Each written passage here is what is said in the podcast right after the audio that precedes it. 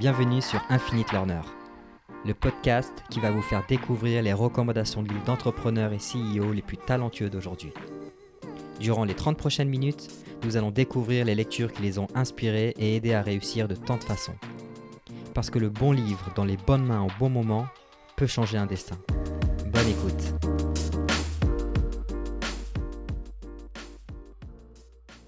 Hello à tous. Pour ce nouvel épisode, j'ai le plaisir de recevoir Benjamin Zenou, donc le CEO et cofondateur de Simplifield, une startup qui a été créée en 2013 et qui propose une solution destinée aux retailers pour optimiser la gestion quotidienne de leurs opérations.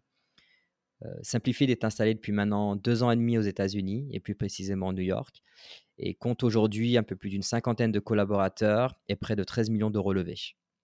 Durant cet épisode, Benjamin va nous partager ses lectures fondamentales qui l'ont aidé à, franchir certains paliers dans son parcours d'entrepreneur. On y parle notamment du livre qui lui a permis de sauter dans le grand bain de l'entrepreneuriat il y a maintenant un peu plus de 7 ans, de la lecture qui a radicalement changé sa manière de gérer ses ventes, ou encore du bouquin qui lui a permis de repenser complètement ses process de recrutement. Pour finir, Benjamin nous évoquera sa lecture la plus fascinante. Vous trouverez dans cet épisode autant de lectures pratiques et inspirationnelles. Donc je ne vous en dis pas plus et laisse place à ma conversation avec Benjamin. Salut Benjamin. Hello Morgan. Comment tu vas? Écoute, ça va très très bien, merci de m'avoir. Eh, écoute, je suis très content de te recevoir. Euh, tu connais un peu le format, mais l'idée, c'est de passer les, 30 prochaines minutes ensemble à, essayer de discuter des, euh, bah, des quelques lectures qui ont pu t'inspirer ou t'aider tout au long de ton parcours. Mais avant de commencer, est-ce que je peux te demander de te présenter, à, savoir qui tu es et de nous parler un peu de Simplifield, donc la boîte que tu as créée il y a un peu plus de, de 7 ans maintenant? Ouais, donc euh, je me présente, je m'appelle Benjamin Zenou, je suis le CEO et le fondateur de Simplifield, basé à New York. Euh, j'ai créé Simplifield en 2013 avec euh, donc deux associés, avec l'objectif de changer un peu la façon dont les marques gèrent leurs magasins, euh, qui est un secteur qui avait un besoin de changement extrêmement fort, euh, qui s'est accéléré là dans les derniers mois, comme tu as pu le, mmh. le voir.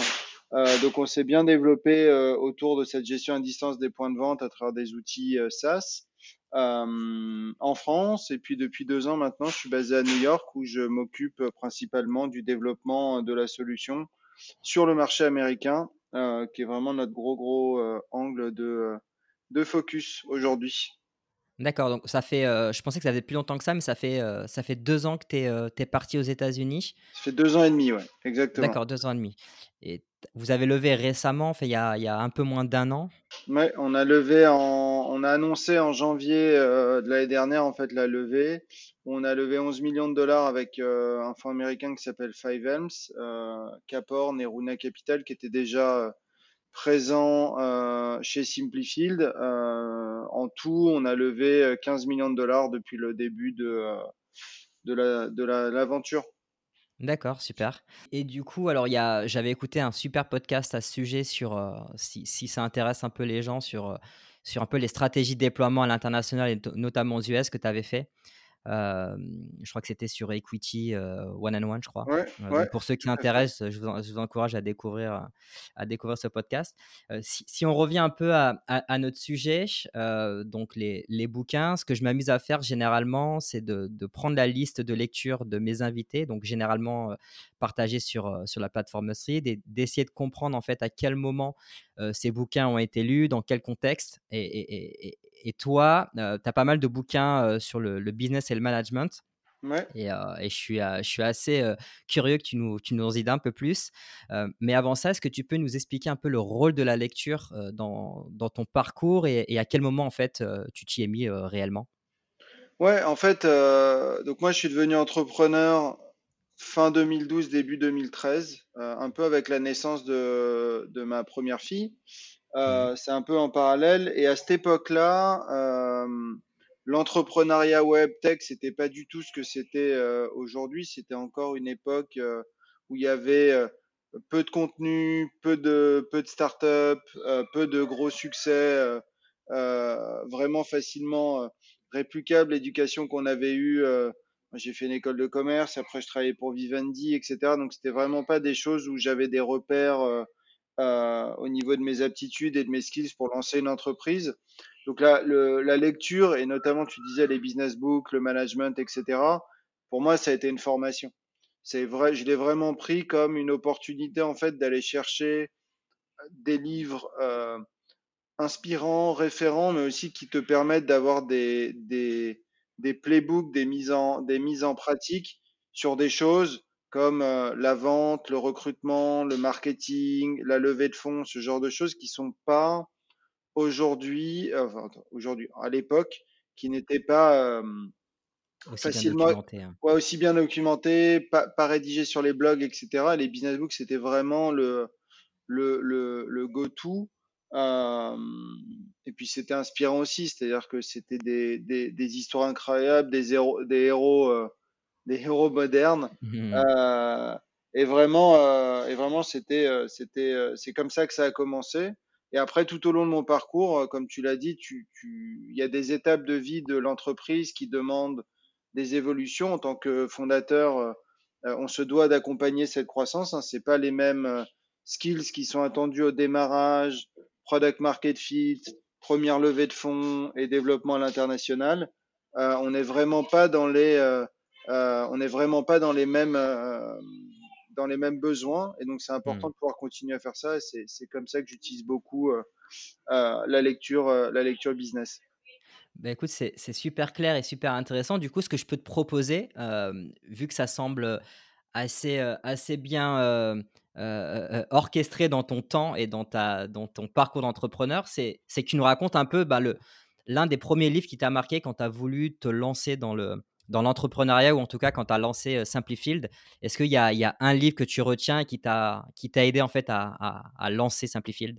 Ouais, euh, ce qui m'a, déclenché le, le lancement, désolé encore pour le bruit Pas de souci, c'est du direct. ce qui m'a, ce qui m'a déclenché vraiment, c'est The Art of Start de, de Guy Kawasaki, euh, qui a été un bouquin qui, pour moi, euh, au-delà du fait que la personne ayant travaillé chez Apple est un évangéliste, etc., et un présentateur euh, euh, hors du commun, euh, il fait des, des sessions, des keynotes juste, euh, juste géniales.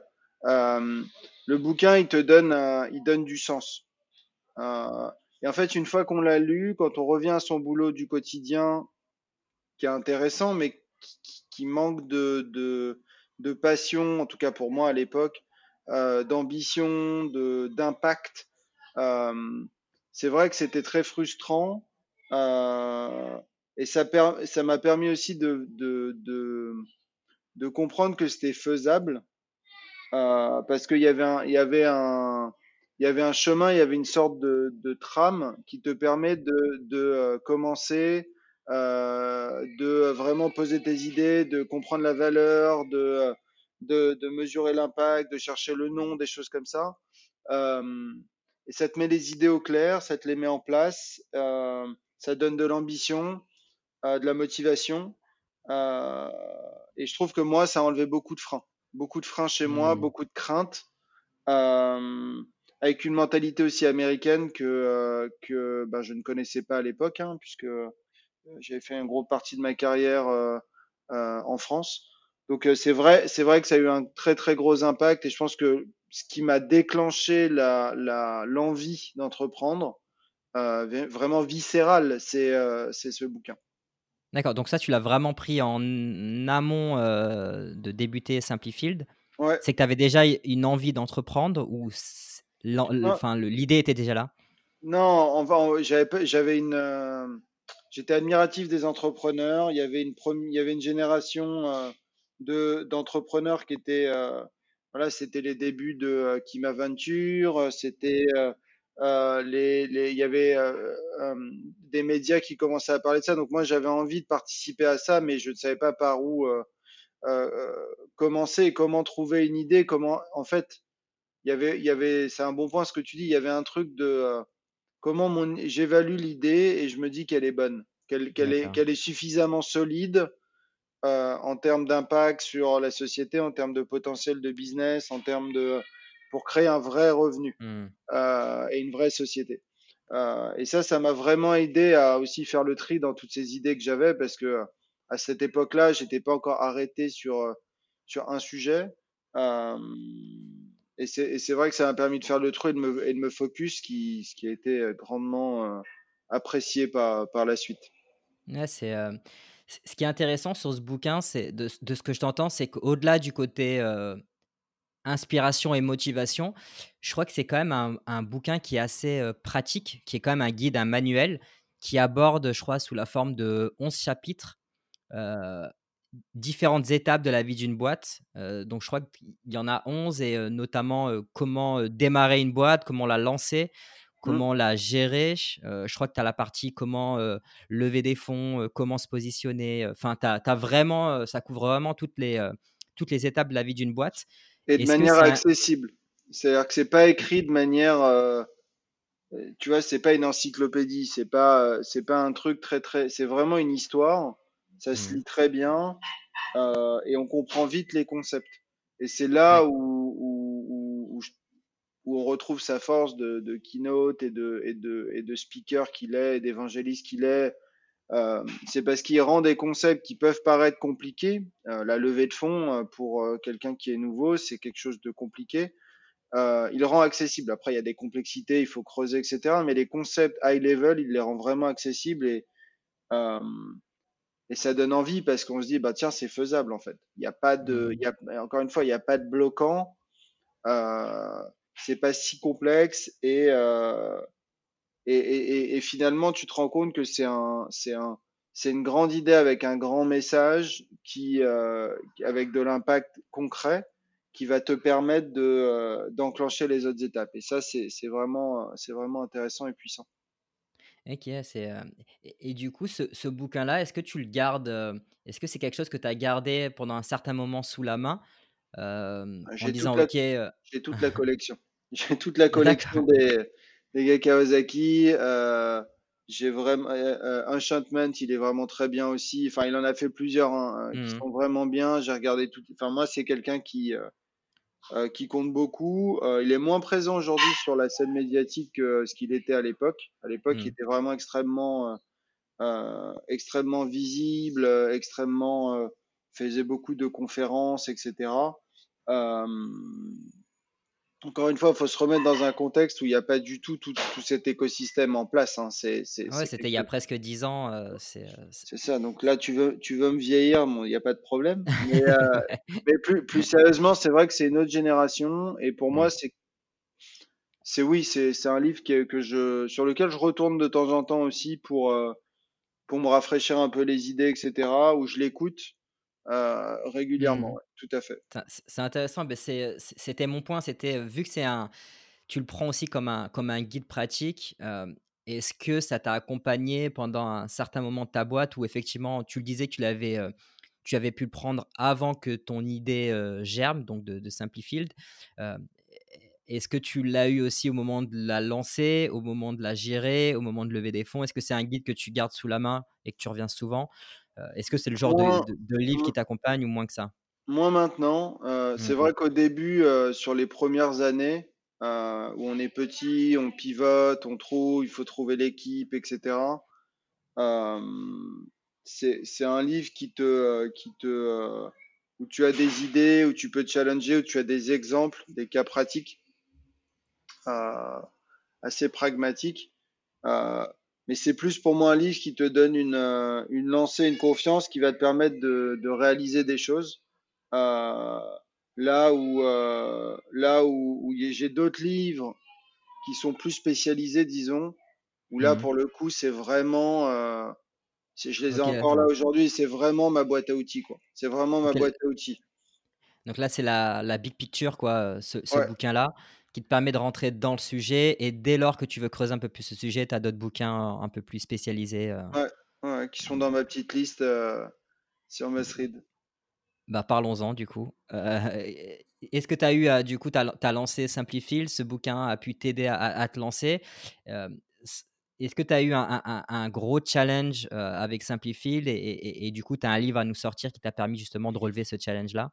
Ouais, en gros, pour moi, euh, donc on fait de on vend à des entreprises. Donc c'est important parce que c'est vraiment dans le space de, du software, on a du SaaS. Mmh. Euh, on est en 2015 et euh, on a du mal à scaler. On fait un peu de vente, mais on scale pas. Ça accélère pas comme on veut. Euh, et pourtant on se donne à fond. On, on bosse dur. Euh, mais on n'est pas, on est, on est sur 10 000 sujets à la fois. On a, on a du mal à, on a du mal à, à focus. Et à ce moment-là, je rencontre, euh, donc je parle pas mal avec euh, les équipes d'Algolia, donc à l'époque, donc notamment Nicolas, qui me dit, il faut que tu lises Predictable Revenue.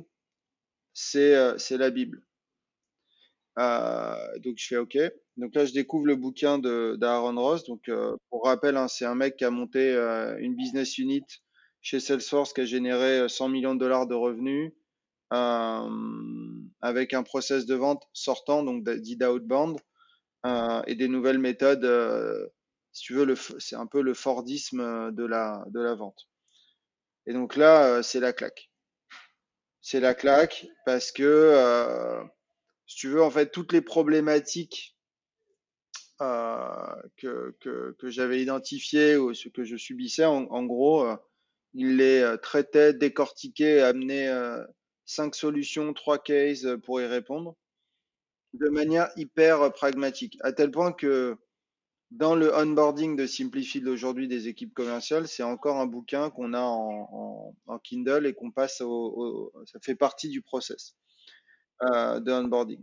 Si tu veux, le mec, il arrive et il te, bon, au départ, il te vend le, le rêve, le graal un peu de, du SaaS, hein, c'est un revenu qui est euh, prédictif, qui est répétable, qui est euh, scalable, où euh, tu sais, si tu veux, tu sais réfléchir en système et arrêter de, réfléchir en deal par deal et commencer à réfléchir vraiment en, comme ils disent, sales engine, en machine de vente. et donc à ce moment-là, en fait, tu es, dans un truc où tu apprends manière hyper précise les trois, les trois moteurs hein, de, ta, de ta machine qui sont la lead gen, euh, euh, la spécialisation des équipes commerciales euh, et, la, et la réplicabilité des process, le sales enablement derrière. Et ça, vraiment, pour le coup, moi qui étais, j'ai toujours été plutôt un bon vendeur, tu vois, de, en tant que contributeur individuel. mais là, quand tu montes ta boîte et en gros, tu es face à des investisseurs, tu as des enjeux de revenus, de croissance, etc. Euh, ce bouquin, en un mois, il nous a permis de changer du tout au tout. C'est-à-dire que l'impact, il a été... Euh, euh, donc moi, j'ai, appliqué à la lettre, toutes les méthodes, etc. Il y des trucs ont marché, d'autres moins. Mais par contre, ça nous a permis très vite de, trouver un rythme de croissance qui était extrêmement intéressant, avec cette capacité de, d'embarquer de nouveaux commerciaux, de nouvelles équipes commerciales de manière extrêmement euh, simple, euh, confortable et euh, dans la performance. ça, c'est, ça, a été vraiment un, un, un, gros changement. Il y a plein de difficultés. Ouais, dis-moi. Ça, a été un changement culturel et structurel. C'est que tu, m'as dit que tu l'as lu en, 2015, donc deux ans après avoir lancé Simplifield. C'était quoi la structure des équipes commerciales chez vous? Il y, avait, il y avait déjà des commerciaux ou, ou c'était encore les fondateurs qui vendaient on était, on était une dizaine. il y devait y avoir deux, trois personnes aux ventes. Et euh, globalement, on a renouvelé euh, cette équipe-là à ce moment-là parce qu'on n'avait pas pris les mmh. bonnes personnes par rapport à nos besoins. Euh, on n'avait pas de, on a commencé le SD, les SDR avec de, mmh. des, des, séquences outbound, etc. derrière. On a et à l'époque, il n'y en avait pas beaucoup hein, qui faisaient ça à ce moment-là. Là, ça paraît un truc un peu obvious, mais Bah, les tu, peux rappeler les SDR pour ceux qui ne. Pardon, ouais. C'est des personnes en fait qui sont en, qui font de la prospection avec comme objectif de, de trouver des personnes qui peuvent être intéressées par, par ton produit euh, en passant en fait des séquences d'appels, d'emails et de, et de, de points de contact sur les réseaux sociaux euh, pour mmh. engager avec des, des personnes qui pourraient avoir, avoir ce besoin. C'est ce, que, ce que tu disais tout à l'heure, c'est que c'est un peu l'hyperspécialisation du métier. C'est un peu ce que tu disais le, comme le Fordisme, c'est que là, en fait, dans le bouquin, il sépare un peu les, les account managers, dont ceux qui closent un peu les deals, avec ceux qui les qualifient et qui les, enfin, qui les génèrent, du coup, donc les SDR, en, amont, en, amont de tout ça. En fait, ce qui est intéressant, c'est que il part d'abord du, du, du ideal customer profile, donc vraiment du client parfait. Hmm. Il va identifier en fait son cycle d'achat et son parcours d'achat à lui, De ça, il va te dire, OK, il y a plusieurs étapes, plusieurs personnes euh, qui, sont à, qui sont à mapper. Donc, en fait, tu définis un parcours d'achat qui, que tu traduis en fait dans ton organisation commerciale. Et derrière, tu te rends compte que entre le marketing, le, les, les SDR, donc ceux qui font la prospection, les, les sales, donc les account exécutifs, account managers, qui vont soit faire du closing, soit faire de, ce qu'il appelle de l'élevage de comptes, donc le développement de ces comptes. Mmh. Tu te rends compte qu'en fait, par rapport à l'expérience du client en face, c'est des aptitudes très très différentes. Euh, on ne mmh. demande pas du tout les mêmes qualités euh, sur chacun des points. Et euh, derrière, en séparant, tu te rends compte que la productivité d'une équipe de, ben, disons, trois personnes, euh, quand chacun fait, euh, est, est, un spécialiste de sa partie, euh, tu, tu, as des gains de performance et de résultats qui sont juste euh, extrêmement significatifs. Là où traditionnellement, nous par exemple, à la base, on avait des vendeurs qui devaient aller faire un peu de prospection, euh, on faisait un peu de mmh. marketing pour générer du pipe à l'époque.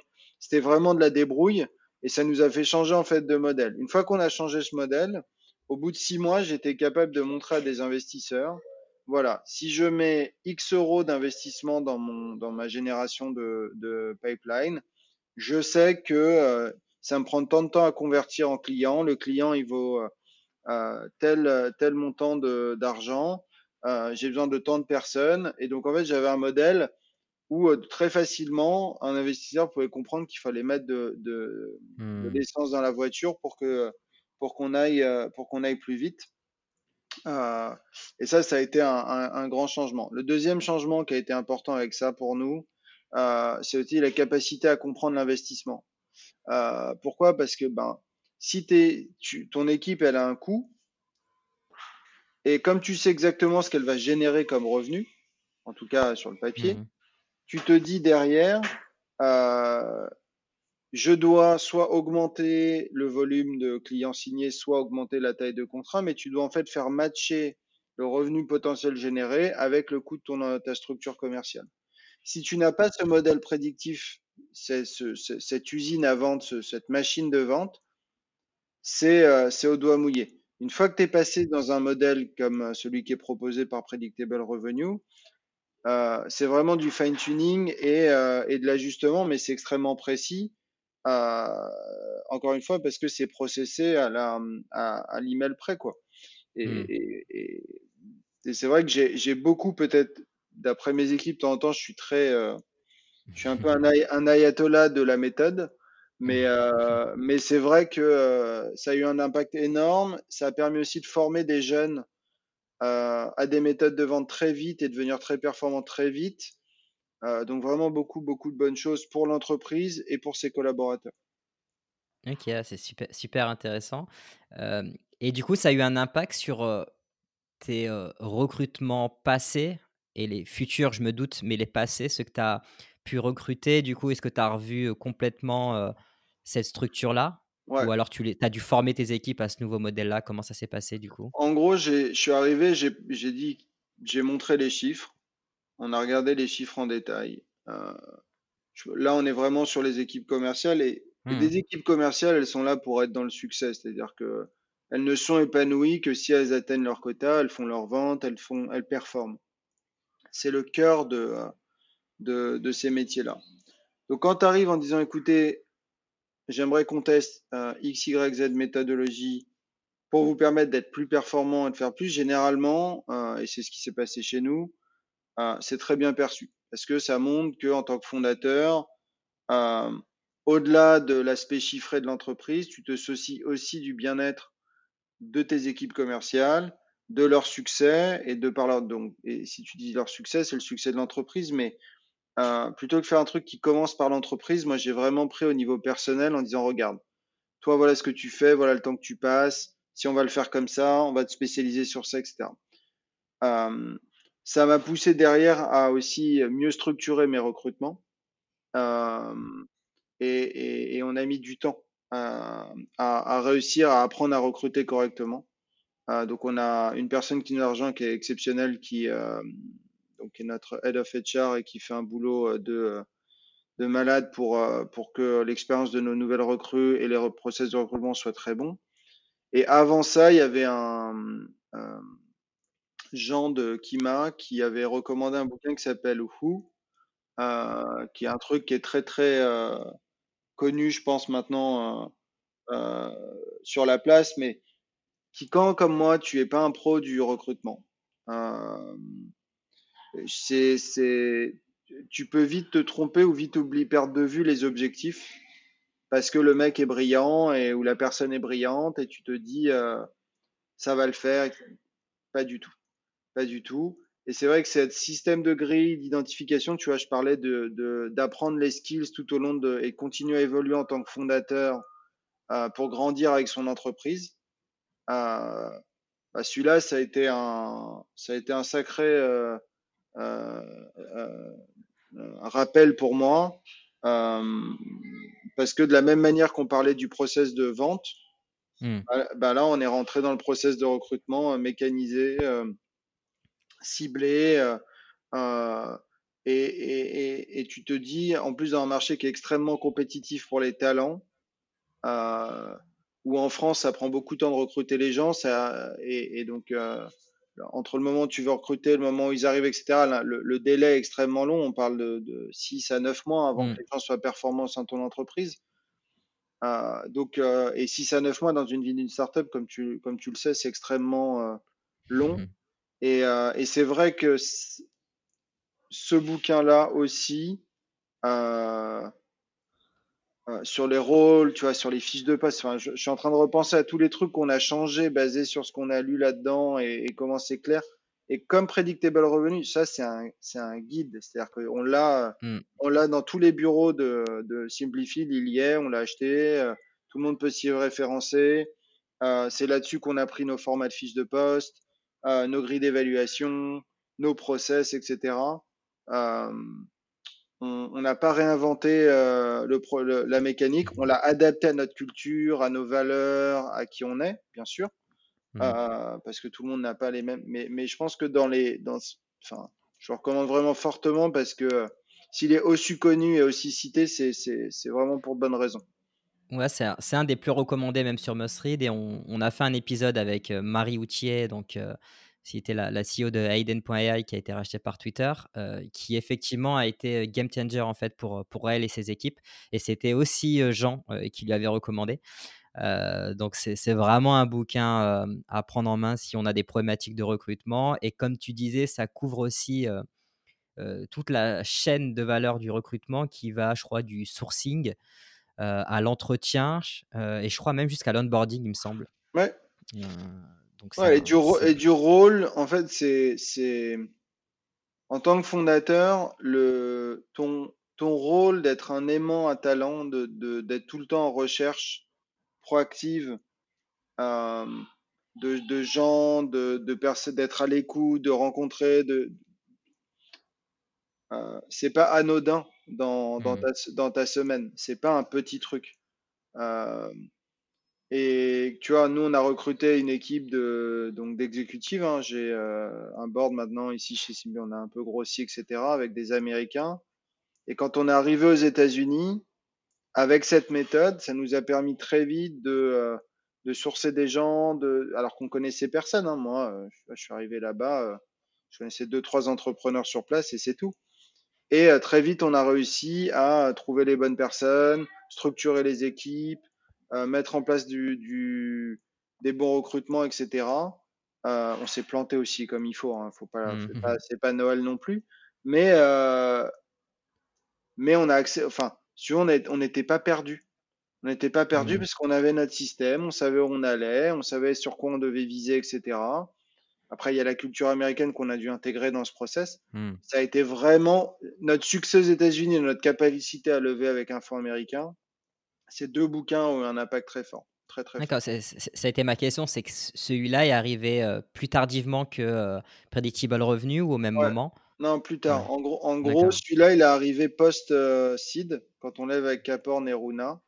Euh, parce que quand on lève avec Capor Nerona, on a un plan de recrutement qui est assez agressif et on commence à recruter aussi du management. Euh, Et alors, pour une boîte qui passe de, tu vois, on est, devait être, je sais pas, 10, 8, 10 à 30, 30, 40 sur une certaine période de temps. Mais euh, c'est des niveaux de management différents, c'est euh, des rôles qui doivent être plus précis. Euh, on a moins de gens qui font un peu tout et on a plus de spécialistes. donc, quand tu recrutes derrière ces équipes, euh, si tu veux pas te planter, il faut éviter d'avoir des postes qui font doublon ou des KPI de résultats qui sont euh, similaires. Enfin, plein de choses qui mmh. sont expliquées dans le bouquin, euh, avec des grilles précises de skill set aussi pour que les gens se retrouvent. C'est, c'est, il y a beaucoup de bon sens. C'est, c'est pas, tu vois, c'est pas rocket science le truc, c'est beaucoup de bon sens. Et c'est tellement facile à appliquer. C'est, enfin, c'est, c'est, c'est vraiment très bien. Ouais, c'est souvent, c'est souvent le cas de pas mal de concepts où en fait on, pense savoir et on sait, mais le fait de l'avoir matérialisé d'une façon nous permet de l'appliquer d'une manière assez incroyable. Et du coup, mmh. c'est vraiment dans la, dans la forme qui nous permet en fait de mieux, de mieux intérioriser certains concepts et du coup de mieux les appliquer. Et je pense que ces deux bouquins, alors moi je les ai lus à titre personnel et effectivement c'est c'est assez, c'est assez dingue dans la manière dont ils ont été, ils ont été écrits et conceptualisés. Donc, j'encourage vraiment tous ceux qui ont des problématiques sales, recrutement à le prendre en main. Ouais, et puis c'est pas des livres récents. C'est pas, c'est des trucs où j'ai pas les dates de sortie des deux là en tête, mais mais c'est pas des bouquins, tu vois, qui sont nouveaux. C'est des trucs, c'est des fondamentaux. C'est vraiment des fondamentaux et et, et, je le, pour des nouveaux, c'est des choses que tu vas pas apprendre à l'école, que, mais là, où tu as un truc où vraiment, en quelques heures, quelques semaines, tu peux passer des caps dans, ta, dans tes skill sets professionnels et, et vraiment atteindre un niveau euh, euh, très, très correct. Et puis après, tu vas affiner, continuer à progresser avec l'expérience euh, concrète. Mais, et des livres comme ça, il n'y en a pas des masses. qui restent dans le temps et qui restent valables dans le temps. Donc, c'était vraiment toi, ça fait partie des, deux livres, alors au-delà du premier que tu as cité, mais qui était plutôt un livre à titre personnel, enfin qui l'a été aussi au niveau professionnel, mais tu me disais que ces, deux livres faisaient partie de la table de chevet euh, de Simplifield euh, pour tous les nouveaux. Tu en as d'autres comme ça ou c'est vraiment les deux qui. Non, il y a. Enfin, moi j'aime beaucoup le the, Art Things About Art Things. Mmh ben Horowitz, ouais. ouais. parce que, euh, bon, déjà, un, le style d'écriture, c'est génial. Euh, mmh. Les petites quotes euh, hip-hop, moi, ça m'a, ça m'a beaucoup parlé, j'aime beaucoup. Mais c'est surtout que ça te permet de relativiser plein de choses mmh. sur les risques, sur les difficultés. ça te permet de prendre du recul dans, sur des problèmes d'entrepreneurs. Mmh. Et moi, j'aime bien le passer notamment à, à des équipes qui, euh, qui, veulent en savoir plus. Que quand tu travailles en startup et que tu as des, il y a beaucoup de gens qui viennent en startup parce qu'ils ont un jour euh, l'ambition de créer leur propre, leur propre société ou de se lancer. Et, et on est fiers hein, de ça, hein, de participer à, à, ces nouvelles générations, à les former, de les accompagner. C'est super. Euh, et j'aime bien leur donner ça parce que euh, ça donne aussi une vision, une image qui est moins, c'est moins rose, c'est plus mmh. réel. Ça peut faire de temps en temps un petit peu peur, mais moi je pense que cette capacité à prendre des décisions, à faire des erreurs, à accepter qu'on fait des erreurs, à avancer, c'est le bon mindset. C'est le mmh. bon mindset et, euh, et c'est ce qui te permet de, de d'être suffisamment plastique, flexible pour, euh, pour réussir et te, et te, débrouiller puisque tout ce que tu affrontes par rapport à ce que ce que ce qu'il a vécu dans ce bouquin, ce qu'il partage, finalement c'est c'est euh, tu te rends compte qu'on est beaucoup à le vivre, euh, les moments un peu de solitude dans la prise de décision, les moments euh, de stress, les nuits un peu euh, difficiles, il y en a, et ça te fait relativiser en fait parce que tu dis en fait ouais non mais tout le monde les a, ton concurrent les a, le marché là, même les startups la plus forte les a aussi. C'est, c'est, et ça fait beaucoup de bien. Je pense que ça permet aux gens aussi de réaliser ce que c'est. Euh, dans une écriture, encore une fois, qui est vraiment accessible, qui se lit très vite. Euh, euh, mais vraiment avec une aventure entrepreneuriale exceptionnelle. C'est surtout aussi un des rares bouquins qui aborde vraiment le côté sombre, on va dire, du, job aussi de CEO et du côté sombre d'une boîte quand tout va mal. généralement, la plupart des livres de management ou leadership font des retours d'expérience ou donnent des conseils sur des entreprises qui vont bien, ou en tout cas où tout se passe bien. C'est ça qui est utile. C'est que Ouais, c'est ça qui Enfin, moi, c'est là où je te dis que c'est un moteur, c'est-à-dire que on a tous des difficultés. On a tous des problèmes euh, au quotidien, etc. Dans les entreprises, on a tous des challenges. Il y en a, plus la boîte grandit, généralement, euh, plus on est cap plus, moins ça a un impact, disons, vital, mais euh, sur l'entreprise. Mais tu te rends compte que même à des stades très gros, dans des marchés qui évoluent très vite, avec de la technologie qui arrive, avec c'est c'est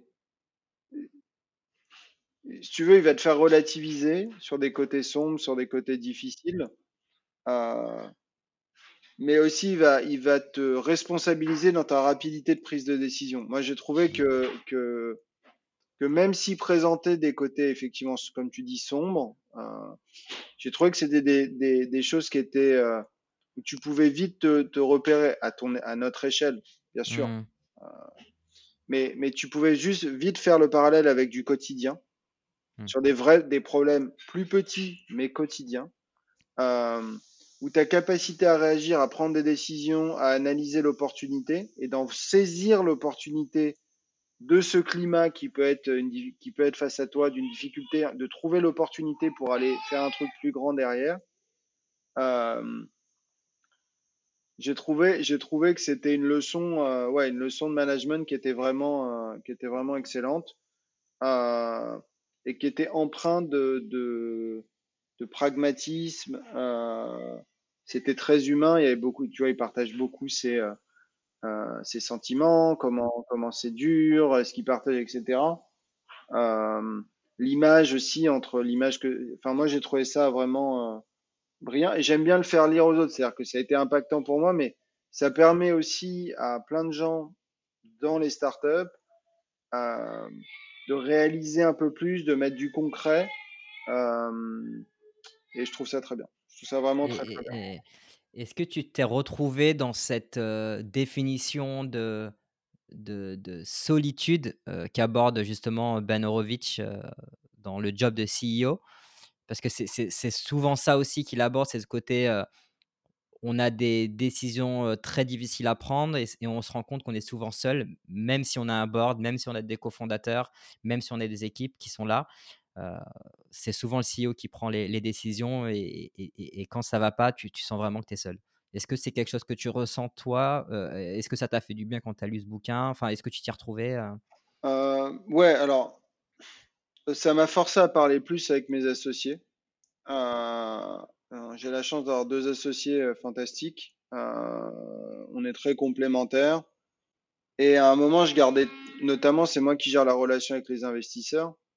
Euh, qui, qui c'est normal, hein, ça, ça, ça, fait partie de mes prérogatives en tant que CEO. Euh, donc, qui fait les levées de fonds, qui prépare tout ça, etc. Mmh. Euh, donc, avec des pressions de vélocité, de, de, timeline, de gestion du cash, etc., qui, sont, qui, qui vont avec. Et, euh, et, donc qui va dans les meetings, et je prends vraiment cet exemple, et qui va donc dans les meetings invest, et puis bah, on se prend des noms, des peut-être, des machins, mais tu peux avoir des retours qui sont assez négatifs euh, sur ton marché, sur ta boîte, surtout que nous on travaille dans le retail, donc il y a un marché qui, est très clivant. Il y en a qui pensent que le magasin, euh, ça, a de l'avenir. Il y en a qui pensent que euh, tout le monde achètera tout sur Amazon, c'est une autre discussion. Euh, mais mais tu prends des claques dans la gueule de manière assez répétée et assez régulière quand même dans ces process-là. C'est pas easy, il faut prendre du recul, etc. Et j'en parlais pas beaucoup et je me sentais vraiment euh, bah, seul sur ces sujets. Euh, et c'est vrai que à la base, quand je l'ai lu, c'était dans les premiers, les premières levées de fonds, la, première levée de fonds de Simplified, donc vraiment sur la partie seed. Et, euh, et c'est vrai, et c'est vrai que ça m'a forcé à aller voir mes associés, à en parler plus, à m'ouvrir plus sur ça. Euh, ne serait-ce que pour vider un peu, tu vois, la, le, sac et être capable de, de, de, partager, de prendre des feedbacks, etc. Euh, après, est-ce qu'ils amènent, enfin, chacun son rôle aussi, et euh, donc c'était plus pour, pour être moins seul et plus pouvoir parler et, et réfléchir à des solutions ensemble. Euh, et ça, ça a fait beaucoup, ça a fait beaucoup, et ça, ça continue d'être un, un, une des grandes forces de, de Simplify, c'est cette relation euh, où, euh, où, on parle vraiment de, tout, et, euh, et c'est une chance en tant que CEO de, pouvoir avoir euh, des associés de ce niveau. Ok, super intéressant comme, comme partage d'expérience. ce que, j'ai noté, moi, et ce que j'ai adoré dans ce bouquin, donc c'est aussi l'un des plus recommandés hein, sur, sur c'est que il est fait en fait en deux parties, un qui est plus autobiographique et comme tu l'as dit, qui explique un peu sa vie. Donc, il a été fondateur d'une boîte de logiciels, donc Opsware, qui a revendu à HP en, 2007, je crois, 1,6 milliard de, ouais, 1,6 milliard de dollars. et donc là, ça raconte un peu sa vie, les moments qui ont été ultra compliqués. Et il y a une deuxième partie qui est un peu plus pratique, et c'est ce que tu disais, c'est qu'il y a plein de leçons en fait à en tirer où il t'apprend comment recruter des, des execs, comment, les comment virer des gens aussi, d'être ultra honnête, transparent et, faire aussi dans la manière de le faire. et il y a plein de concepts aussi qui sont clés dans la deuxième partie du livre et qui est plutôt un guide aussi pratique à ce moment-là. Donc j'ai adoré aussi la manière dont ça a été dont ça a été construit, c'est qu'une partie qui est plus romancée, autobiographique, et l'autre partie qui est plutôt, qui est plutôt pratique. Donc, donc, ultra intéressant. Donc, on arrive déjà à la fin de cette, cet épisode. Il y a un dernier livre que je voulais absolument évoquer avec toi parce qu'en fait, j'ai depuis peut-être trois semaines énormément de personnes qui me parlent en fait de ce bouquin qui a rien à voir avec le, alors, le business, le management, qui est Foundation de ah de Isaac, c'est Asimov, je crois. C'est ça. le dernier, c'était avec qui j'en ai parlé, c'est Thibaut Chassagne, donc le, le, cofondateur et CEO de Virtuo. Donc c'était le dernier épisode. Mais j'en ai énormément qui sont venus me voir avec ce bouquin-là. Est-ce que tu peux nous en parler 30 secondes de ce livre-là, au, moins nous teaser un peu sur l'histoire de ce bouquin-là pour moi c'est mon livre préféré, all time, all category. je l'ai lu je sais pas combien de fois. Euh, Apple a les droits pour faire une série euh, dessus. Je suis euh, comme un fou, autant te dire. globalement, c'est un Asimov, c'est un visionnaire. C'est un mec qui écrit ça dans, je crois, dans les années 50 ou quelque chose comme ça, 60, mm. où où il a une logique. En gros, où il, en gros, il imagine le système de la big data et donc à l'époque, il n'y a pas d'ordinateur. Pour te dire un peu le truc, la big data et euh, que euh, les mecs vont inventer une, euh, une, science qui s'appelle la psychohistoire qui te permet en fait, basée sur la, toute la data du monde, de prévoir les tendances de manière très précise de, de ce qui va se passer à l'avenir. De ça, il, il, se rend compte au début, il peut prévoir des courtes périodes, et puis plus ça va, plus les périodes s'allongent, et puis il se rend compte qu'à un moment, on va arriver sur la fin de la civilisation. Et les raisons, en fait, c'est un des trucs qui m'a énormément marqué, c'est que on, plus on avance, plus on innove, plus on innove pour être dans le confort. Plus on est dans le confort, moins on sait réparer ces innovations, et plus ça va, et puis on, on perd des skills, en fait. Et à un moment, en fait, là, on va atteindre un pic d'innovation et de, confort, et on va, la génération d'après ne saura pas le maintenir, et on va rentrer dans une dans une phase de décroissance en fait et de perte de, de, skill set et de, et de fin de, dans, le livre de fin de civilisation. Et derrière, c'est tout ce qui en découle sur comment euh, euh, bah, ils vont euh, essayer de rassembler tout le savoir pour créer. Bon, je ne vais pas spoiler toute l'histoire, mais, euh, mais, du coup, c'est un bouquin de science-fiction, mais qui aborde quand même l'aspect euh, sciences humaines et même anthropologie, ah enfin l'étude des civilisations, quoi. Ouais, et puis c'est surtout qu'il t'écrit ça euh, à une époque où il n'y a même pas le début d'un des, d'un des, d'un des fondements de, de, Tu vois, il a écrit aussi le cycle, dans le même cycle, le cycle des robots qui est, euh, qui est, qui est exceptionnel. Il y a eu un, un film dessus qui s'appelle iRobot, euh, qui rend pas forcément euh, hommage euh, au, au, film, mais, mais au livre, je veux dire, mais c'est quelqu'un qui écrit. donc c'est très long, hein, c'est des gros bouquins il y a, enfin, c'est des épopées, c'est des épopées, si tu veux, qui, euh, euh, qui sont encore euh, d'actualité, qui sont encore innovantes pour aujourd'hui, 70 ans après ou je sais pas, 60 ans après, ce qui pour moi est juste, est, juste hallucinant. et ensuite, le, le, il continue à pousser, etc. Et comment ça se développe. Et il y a des notions de religion, il y a des notions de, de conquérants, il y a des notions de guerre. Mmh. Enfin, il y a beaucoup de choses. C'est très riche. Euh, c'est passionnant. Euh, et euh, ce qu'il y a derrière, c'est-à-dire les fondamentaux d'une société qui va bien, je trouve que c'est brillant. C'est vraiment brillant. Euh, je peux que le recommander. Euh, après, c'est sûr que ça va être ma prochaine lecture. Il faut avoir envie de se prendre un gros pavé.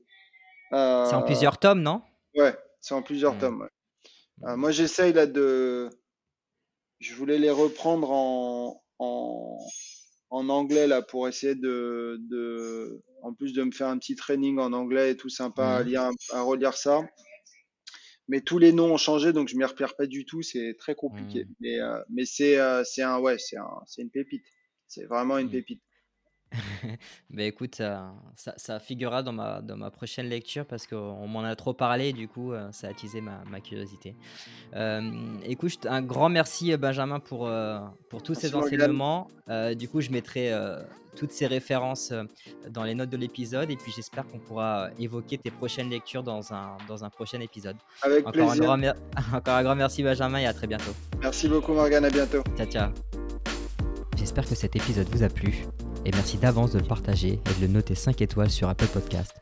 Ça m'aidera énormément à faire connaître ce nouveau format. Enfin, n'hésitez pas à vous inscrire à la newsletter pour recevoir les dernières recommandations de livres faites par les entrepreneurs, mais aussi pour être notifié de la sortie des derniers épisodes d'Infinite Learner. Je vous ai mis tous ces liens dans les notes de l'épisode. Encore merci pour votre écoute et à très vite. Ciao